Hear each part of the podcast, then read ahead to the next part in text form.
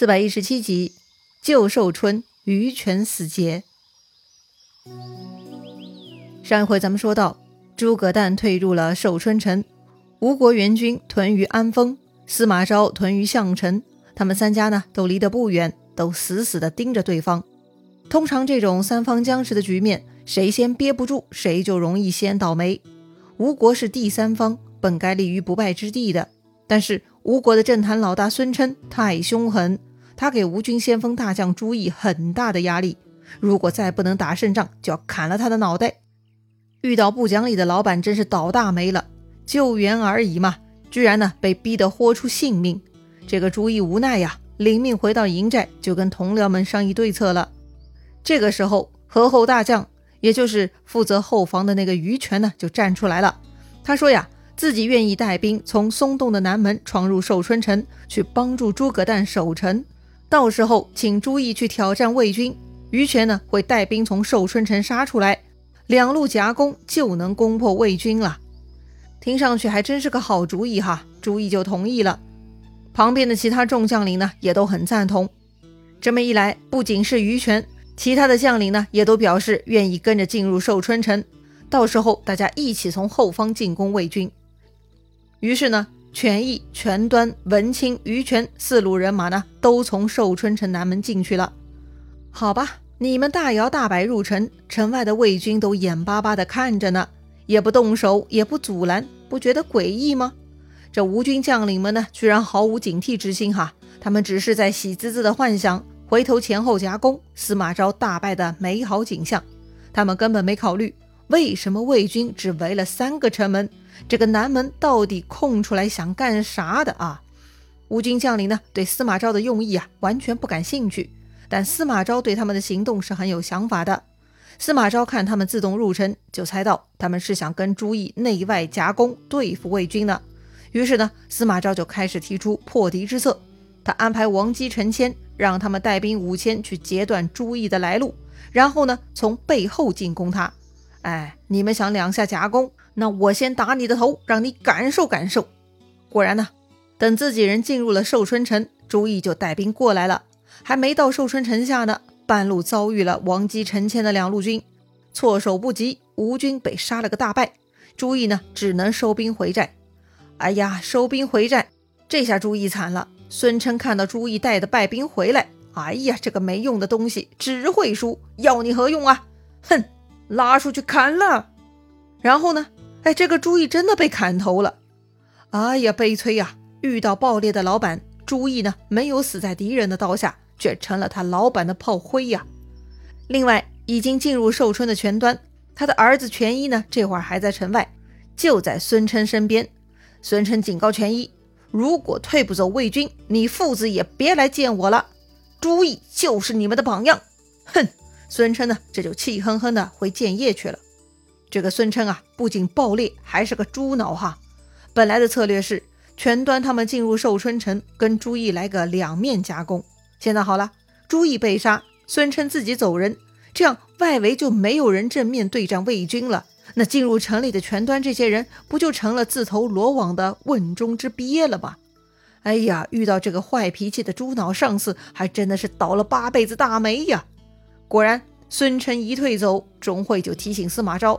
说现在就可以全方位围攻了，反正吴国的外部援军已经撤走了嘛。司马昭很高兴啊，下令猛攻。同时，城外的权益也被司马昭大军给打趴下了。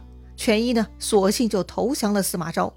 对呀，孙琛放过话呀，如果不能退走魏军，权益就死定了。如今被魏军打败，在吴国已经没活路了，那不如投降魏国了。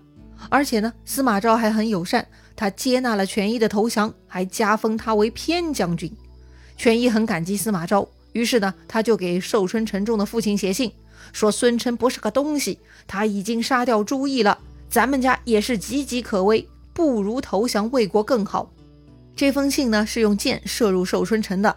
接到信的不是全端，而是权益，权益就是全端的亲弟弟哈。这叔叔看了侄子的来信，觉得很有道理。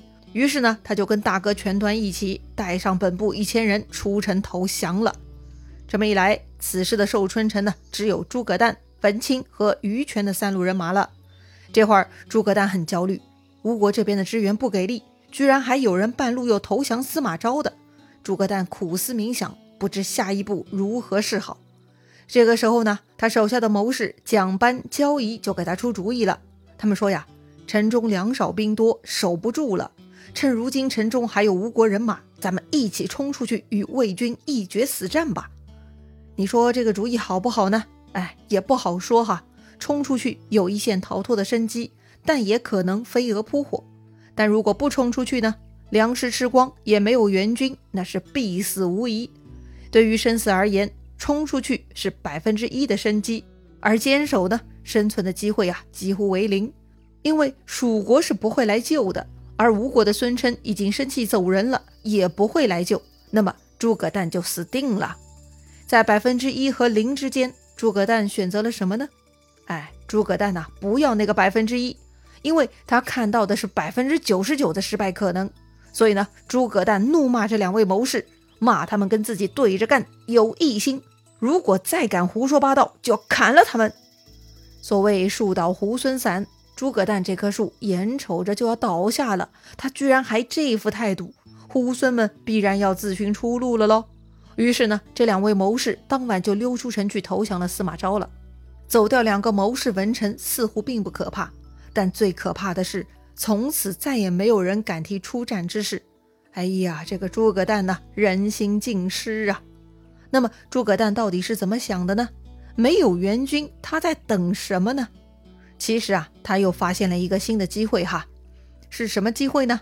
哎，当时魏军呢在寿春城外又建起了新的土城，目的是防止淮水上涨，算是防洪堤坝。诸葛诞觉得呀，这是个可以利用的机会。一旦淮水泛滥，冲倒魏军土城，到那个时候，诸葛诞从寿春城中冲出去，就有机会打败司马昭了。听上去呢，也有一些道理哈。但是这一年的秋天很特别。居然呢没有下大雨，直到冬天也没有像样的大雨，淮河也没有泛滥，诸葛诞幻想的洪水根本就没有出现。这个时候呢，军粮是真的不够了，很多士兵啊直接饿到昏倒了。于是呢，文钦来找诸葛诞商量，说如今军粮匮乏，士兵们都要饿伤了，不如将北方之兵放出城去。他们都是魏国人，出去之后或许还有生路，咱们城内的粮食也能节约一些。这文钦这个主意如何呀？哎，要从保住性命的角度来说，似乎也是说得通的。可是他这个主意呢，在诸葛诞看来，那就是用心险恶了。嗯，你居然让我将北方军士放走？哼，我手下全放走了，那寿春城内只剩下吴国之兵。你是想要谋害我吗？诸葛诞大怒啊，立刻下令左右将文钦推出去斩了。哎呀，这下莫名了。文钦没料到自己提了一个不太合适的主意，居然惹出了杀身之祸。也不等任何人过来解救，这个文钦呢就人头落地了。哎呀，我去，这个诸葛诞连同盟军的首领也敢杀，真的是疯魔了呀！当时呢，文钦的两个儿子文鸯、文虎也在寿春城中。他们发现父亲被杀，诸葛诞的势力终究比自家强大一些，知道呢是杀不到诸葛诞的，于是他们索性杀掉了十来个守城之人，飞身上城，一跃而下，就跑去魏军营寨投降了。听说文鸯这个臭小子来投降了，司马昭呢一点也不高兴。这文鸯本就是魏国人，因为反对他们司马家族而造反，又投降了吴国。现在又想回来，哼！天下岂有如此便宜之事？司马昭呢，这就想砍掉文鸯，但旁边的钟会呢，却来劝阻司马昭。钟会说呀：“这不听话闹事的是文钦，他们的儿子只是跟着父亲而已。如今文钦已死，他的儿子们被逼无奈而回归。如果此刻杀掉降将，那今后城里头就没人敢再投降，反而坚定了他们的守城之心呢，不合适啊！”司马昭觉得啊，钟会的分析是有些道理的，于是呢，他换了一副态度，对文鸯兄弟就很友善了，还赐给他们骏马锦衣，加为偏将军，封关内侯。果然呐，这种安抚很有效哈。文鸯兄弟拜谢司马昭，然后呢，立刻上马就去寿春城下现身说法了。他们冲着城里头大喊说呀：“司马大将军赦免罪责，还给他们赏赐爵禄啊！劝城里头的人早点投降。”哦，居然有这种事情！寿春城内人人都知道文鸯是司马氏的仇人，连文鸯都能被重用，更何况我们这些与司马家无冤无仇之人呢？于是啊，很多人都想投降了。诸葛诞听说此事是气急败坏，于是呢，他亲自日夜巡城，发现任何可疑人物就直接杀掉，以此震慑那些试图下城投降之辈。好，寿春城内呢，此时的气氛已经非常紧张了。钟会知道。城中人心已经变了，是时候火力开足，可以猛攻了。于是呢，司马昭激励三军四面云集，一起攻打。果然，寿春城北面守将曾宣就率先投降县门，就把魏军给放进城了。哎呀，哪个混蛋放敌人入城了呢？诸葛诞已经无法调查清楚了。慌忙间，他只能带上几百个亲随，从城中小路突出，杀出城门。不过呀，经过吊桥的时候，诸葛诞遭遇了一个名叫胡凤的猛男，他被胡凤啊手起刀落，诸葛诞呢就人头落地了，他的亲随也都被活捉了。另外，吴将于权呢在西门厮杀，他遭遇了魏将王基。这诸葛诞造反，吴国人跟着瞎掺和啥？王基问于权为啥不早早投降？于权呢大义凛然，他说自己领命出兵为人救难，救不了人却投降他人，这大义难容。为表示决心，于权解下头盔丢在地上，大喊：“人生在世，得死于战场者，幸而！”哎呀，这个于权呢，就是男子汉大丈夫了，典型的忠义人士啊！他不管自己能力如何，总之他要尽力而为，保全义气。于权呢，死战到了生命的最后一刻，最终死于乱军之中。就此呢，寿春城内所有主将都死光了。盘点一下啊。最早呢是权义、权端、文钦、于权四路吴国军马进入寿春城帮助诸葛诞的。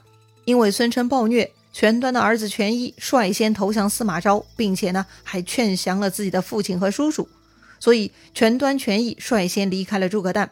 后来文钦又被诸葛诞杀了，最终只剩下于权。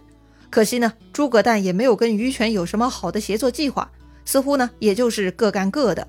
最终啊。诸葛诞丢失人心，全军覆没，寿春城呢就被攻破了。解决了诸葛诞，魏国的天下该众口一词了吧？那司马昭又会做出什么事情来呢？精彩故事啊，下一回咱们接着聊。